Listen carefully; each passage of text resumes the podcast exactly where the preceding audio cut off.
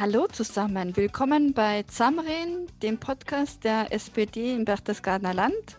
Heute geht es um das Sozialbüro in Laufen und wir werden mit der Silke Spitzauer darüber reden. Kurz zu meiner Person, ich bin die Susanne Eigner, ich bin Stadträtin in Fralassing und engagiere mich für die SPD. Mein Name ist Silke Spitzauer, ich bin Berufsbetreuerin und Verfahrenspflegerin und die Ortsvorsitzende der SPD in Laufen.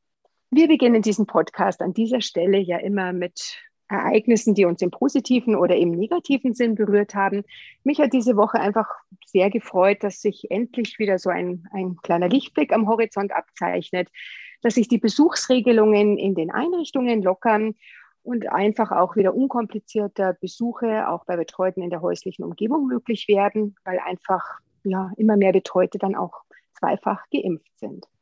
Und Susanne, wie ging es dir in dieser Woche? Was hat dich besonders bewegt? Am besten war heute die Nachricht im Radio und zwar zu hören, dass der kleine Grenzverkehr ab morgen wieder möglich ist. Und das heißt einfach für mich wirklich wieder eine entspanntere Morgensituation, weil ich immer in der Früh meine Tochter noch ähm, nach Salzburg in die Schule bringe.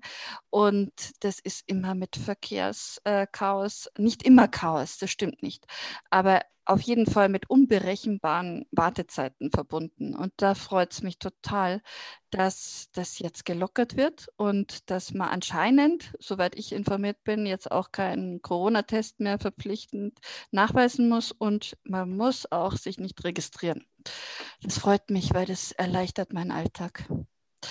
Ja, aber es freut mich jetzt auch, dass wir heute zusammen da sind, um über euer Sozialbüro in Laufen zu reden. Und wenn ich sage euer, dann meine ich da, dass es auch euer bisschen Verdienst mit ist, weil ihr habt euch als Ortsverein hier besonders engagiert und ihr habt es auch im Wahlprogramm gehabt.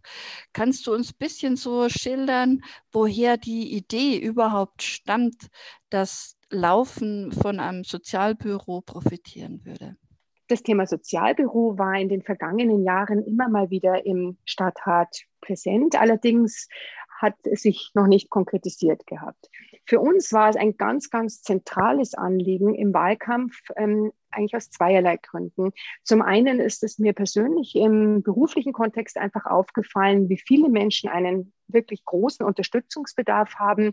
Zum anderen ähm, haben aber auch andere Mitglieder des Ortsvereins berichtet, dass sie im Zuge einer Unterstützung, einer ehrenamtlichen Unterstützung in der Flüchtlingsarbeit einfach bemerkt haben, dass das auch weit über die Flüchtlingsarbeit hinausgeht und wirklich viele Menschen, wie gesagt, eine Unterstützung benötigen würden.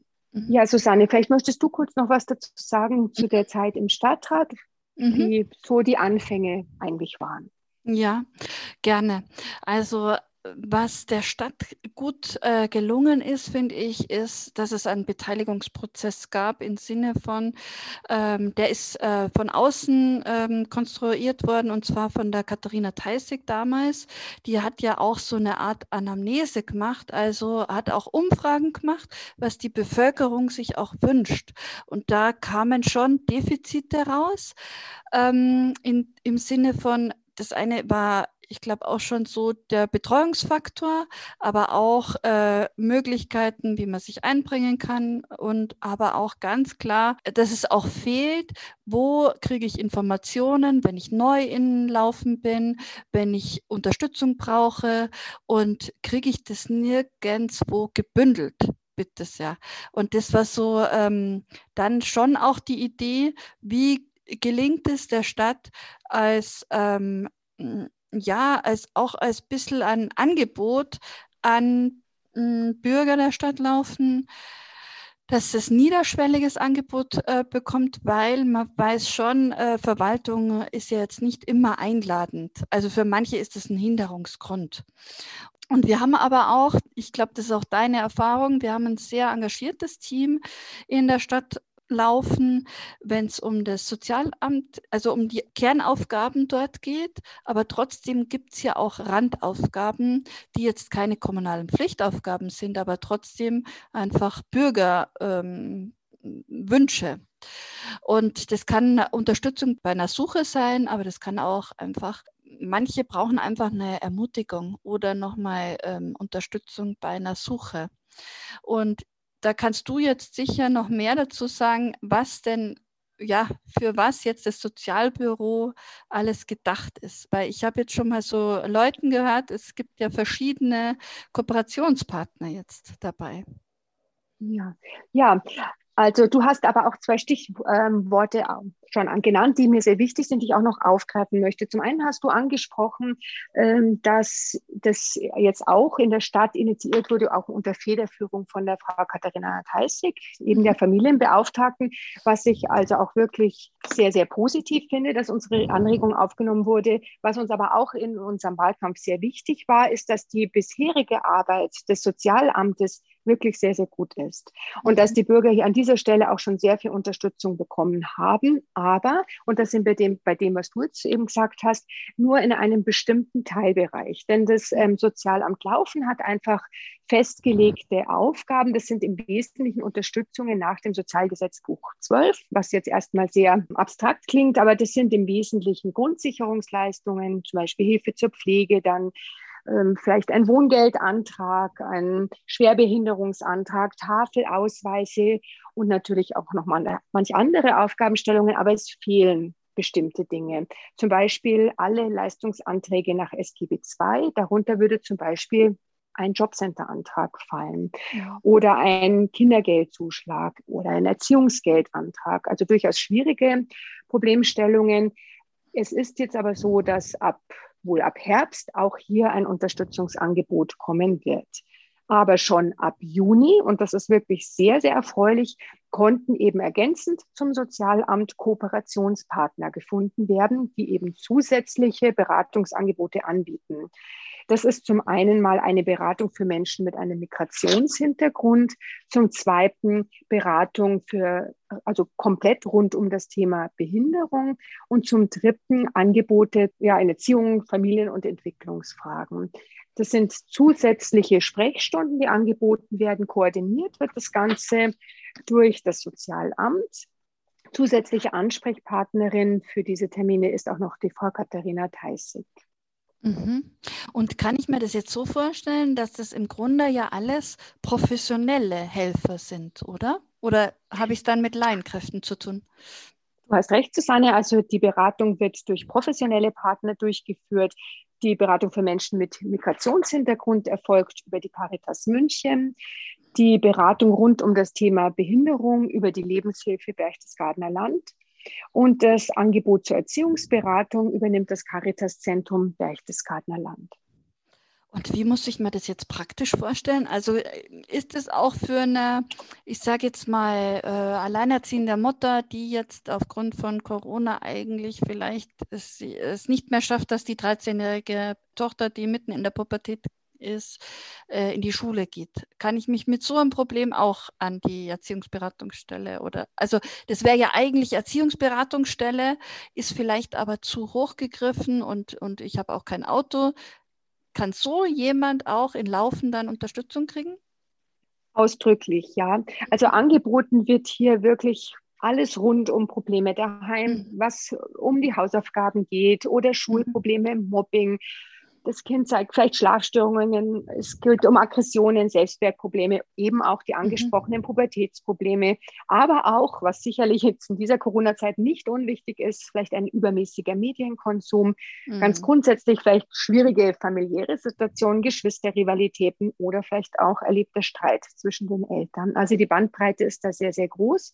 Und man hat eben die Möglichkeit, ähm, jeden ersten Dienstag im Monat in der Zeit von 14 bis 16 Uhr das Angebot wahrzunehmen, sich eben vorab dann über das Sozialamt anzumelden. All diese Infos finden sich natürlich auch auf der Homepage der Stadt Laufen. Nochmal im Detail ich finde es deswegen so toll, weil in meiner Arbeit begegnen, also ich bin ja auch Sozialarbeiterin und wir haben es einfach oft auch mit Familien zu tun, die gar nicht mobil sind und die einfach es überhaupt nicht schaffen, in, ähm, ins Jugendamt zu fahren oder auch ins, wo die Hürde einfach zu hoch ist oder auch eben nicht nach Freilassing kommen, weil das Zugticket zu teuer wäre. Von dem her finde ich das so toll, dass das äh, Wohnort gestaltet ist. Und wenn ich mich jetzt für eine Sprechstunde anmelden will, ähm, geht es dann über die Stadt laufen, praktisch, telefonisch. Genau, das geht über das Sozialamt. Also zuständiger Ansprechpartner ist hier der Herr Thomas Brechtel. Wie gesagt, die Telefonnummern oder auch die E-Mails sind mhm. auf der Homepage einsehbar. Zusätzlich würde es eben auch noch über die Frau Katharina Theissig gehen. Das ist einfach notwendig, damit dann auch wirklich entsprechende Zeitfenster da sind mhm. und dann nicht einfach dann vielleicht zu viele Personen gleichzeitig anwesend sind. Es soll ja auch Zeit für jeden dann da sein. Das und macht natürlich Sinn. Mhm. Ja, klar. Gibt es denn so was ähnliches auch schon irgendwo in einer anderen Kommune? Weißt du das? Ja, natürlich. Also es gibt es natürlich in mehreren Kommunen, aber wir müssen gar nicht so weit schauen, denn es, in unserer Nachbarkommune Kirchheim-Schöring ist ähm, ein Sozialbüro schon relativ lange installiert. Wir hatten uns das auch angeschaut, beziehungsweise ich, ähm, im Wahlkampf. Und es wird einfach sehr, sehr gut angenommen. Natürlich dauert mhm. das so seine Zeit. Man muss natürlich auch erst ein Stück weit Vertrauen aufbauen. Und das gilt ja auch, so eine gewisse Hemmschwelle, wie du ja auch schon gesagt hast, so zu überwinden und ja, eine gewisse Akzeptanz zu erreichen. Aber mittlerweile ist es so, dass es wirklich sehr, sehr gut angenommen wird und einfach auch eine wichtige Stütze in der Gemeinde ist. Das muss man einfach sagen. Und ja, war uns ein Stück weit auch Vorbild, auf jeden Fall. Mhm. Weißt du, wie man jetzt aber auch das bewirbt? Also gibt es da noch ähm, irgendwie extra Flyer oder Zeitungsbericht? Also ich weiß, dass es ähm, über Facebook beworben werden soll, äh, auch in mhm. den Stadtnachrichten. Mhm. Äh, über weitere Verbreitungswege weiß ich jetzt leider nicht, aber natürlich auch auf der Homepage der Stadt. Mhm. auf jeden Fall. Aber wie gesagt, die sozialen Medien sollten auch eingebunden werden, um ja. es halt möglichst schnell bekannt zu machen einfach. Natürlich wird es auch eine gewisse Anlaufzeit brauchen, aber mhm. ich finde es wirklich eine ganz, ganz tolle Sache, dass das jetzt so schnell verwirklicht wird. Das ist eine sehr, sehr wichtige Sache, denn der Bedarf ist wirklich da und wir brauchen einfach diese Unterstützung für die Bevölkerung. Ja. Ja, bin danke. Ich der Meinung. Ja, ich, das bin ich auch. Also ich denke, das, das wird jeder unterstreichen, der eigentlich im sozialen Bereich auch arbeitet, dass da noch große Lücken sind. Aber das führt mich auch gleich zu unserem nächsten Thema, das wir sicher nicht in diesem Podcast behandeln, aber ich finde, das ist ein Thema, das auf jeden Fall wieder äh, in einem anderen Podcast sich finden soll. Und zwar geht es dir nicht auch so. Also ich finde, wir merken jetzt schon einen Anstieg. Also in meiner Arbeit merke ich einen Anstieg äh, an mehr Anfragen. Also ich bin ja Sozialarbeiterin und wir kriegen immer Anfragen über das Jugendamt auch, wenn was zu tun ist. Aber ich merke es auch im Bekannten- und Freundeskreis, dass äh, viele erschöpft sind. Und wenn man so richtig erschöpft ist, äh, braucht man natürlich auch äh, manchmal die Unterstützung im Kinder- und Jugendpsychiatrischen äh, Bereich. Und da sehe ich eine angespitzte Lage, dass im Grunde gar keine Termine äh, zur Verfügung stehen, beziehungsweise dass für viele Eltern, ähnlich wie beim Sozialbüro auch, der Weg viel zu weit ist, beziehungsweise nicht, nicht machbar ist. Kennst du sowas? Ja, also das kann ich ganz, ganz klar unterstreichen. Das ist im Kinder- und Jugendpsychiatrischen Bereich wirklich ein ganz, ganz großes Problem aber auch bei den Erwachsenen. Und ja, die Sicherstellung der Versorgung in diesem Bereich, das ist wirklich ein ganz großes Thema. Jetzt schon, aber auch, denke ich, weiter in der Zukunft. Und das ist sicher etwas, was wir noch als SPD, aber auch so mm. ganz grundsätzlich angehen sollten. Also das dürfen ja. wir auf keinen Fall ähm, aus den Augen verlieren, auf gar keinen Fall. Ja, wir werden uns da als SPD auf jeden Fall dafür stark machen. Eine Variante ist natürlich, dass wir, wenn das Krankenhaus neu gebaut wird, und das wird es ja, dass auf jeden Fall eine Station ja auch dem gewidmet werden kann. Und das wäre ja auch schon ein großer Fortschritt, wenn es dann ambulanten ambulantes Setting möglich wäre. Also dass man sowas wie Sprechstunden vom äh, SBZ macht. Mhm. Aber da werden wir uns noch äh, vertiefen in dieses Thema und ich bin mir sicher, eine Podcast-Folge wird sich auch daraus dann ergeben. Ja, bis dahin dann vielen Dank für euer Interesse. Wir freuen uns auf den nächsten Podcast und ihr findet diesen auf unserer Homepage und an sonstigen Stellen. Bleibt gesund und hoffentlich äh, bald geimpft. Auch von mir aus Laufen ganz herzliche Grüße und hoffentlich bis bald in diesem Podcast.